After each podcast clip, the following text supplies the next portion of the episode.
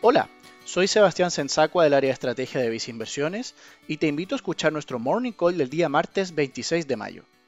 El sector aeronáutico acapara las noticias corporativas en el día de hoy, destacando en el ámbito internacional el anuncio del gobierno alemán de un programa de ayuda de casi 10 mil millones de dólares a la aerolínea Lufthansa, el cual además incorporará una participación del Estado en la compañía. En el caso local, la empresa LATAM anunció mediante un hecho esencial que decidió acogerse al capítulo 11 de la Ley de Reorganización Empresarial de Estados Unidos, país donde también transan las acciones de la aerolínea.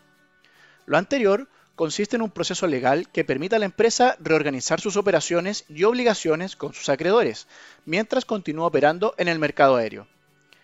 Al mismo tiempo, le permite la oportunidad de acceder a un tipo de financiamiento para que la empresa pueda continuar con sus operaciones mientras dure este proceso de reestructuración, el cual además tiene prioridad sobre otras deudas anteriores, los accionistas y otras obligaciones de la empresa.